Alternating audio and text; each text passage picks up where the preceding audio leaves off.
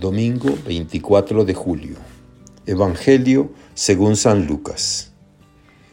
Un día Jesús estaba orando y cuando terminó, uno de sus discípulos le dijo, Señor, enséñanos a orar como Juan enseñó a sus discípulos. Entonces Jesús les dijo, Cuando oren, digan, Padre, santificado sea tu nombre, venga tu reino Danos hoy nuestro pan de cada día, y perdona nuestras ofensas, puesto que también nosotros perdonamos a todo aquel que nos ofende, y no nos dejes caer en tentación. También les dijo, supongan que alguno de ustedes tiene un amigo que viene a medianoche a decirles, préstame por favor tres panes, pues un amigo mío ha venido de viaje y no tengo nada que ofrecerle. Pero él responde desde dentro, no me molestes, no puedo levantarme a dártelos, porque la puerta ya está cerrada, y mis hijos y yo estamos acostados. Si el otro sigue tocando, yo les aseguro que aunque no se levante a dárselos por ser su amigo, sin embargo, por su molesta insistencia sí se levantará y le dará cuanto necesite. Así también les digo a ustedes, pidan y se les dará Busquen y encontrarán.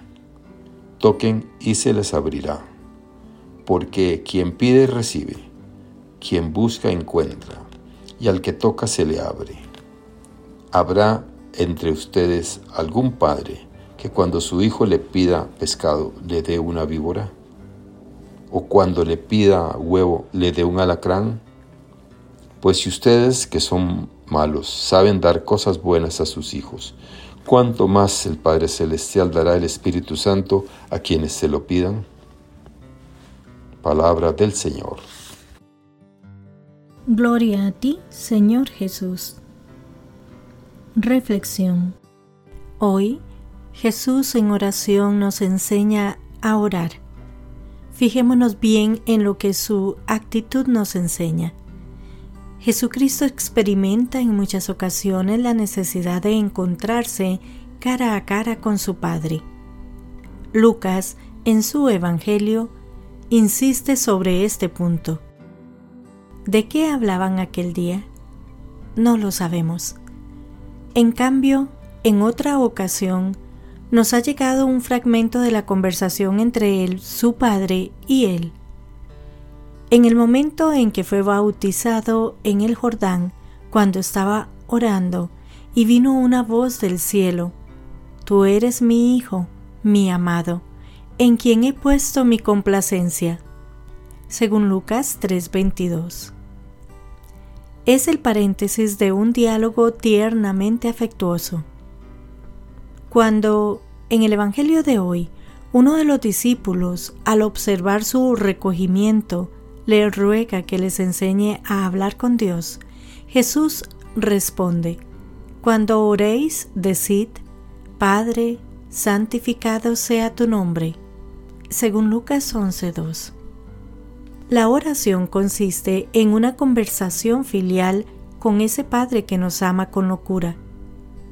No definía a Teresa de Ávila la oración como una íntima relación de amistad estando muchas veces tratando a solas con quien sabemos que nos ama?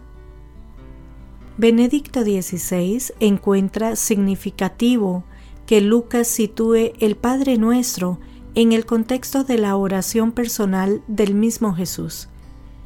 De esta forma, Él nos hace participar de su oración, nos conduce al interior del diálogo íntimo del amor trinitario. Por decirlo así, levanta nuestras miserias humanas hasta el corazón de Dios. Es significativo que, en el lenguaje corriente, la oración que Jesucristo nos ha enseñado se resuma en estas dos únicas palabras, Padre nuestro. La oración cristiana es eminentemente filial. La liturgia católica pone esta oración en nuestros labios en el momento en que nos preparamos para recibir el cuerpo y la sangre de Jesucristo. Las siete peticiones que comporta y el orden en el que están formuladas nos dan una idea de la conducta que hemos de mantener cuando recibamos la comunión eucarística. Nos dice Benedicto XVI. El Señor nos dice cómo hemos de orar. Lucas pone el Padre Nuestro en relación con la oración personal de Jesús mismo. Él nos hace partícipes de su propia oración nos introduce en el diálogo interior del amor trinitario.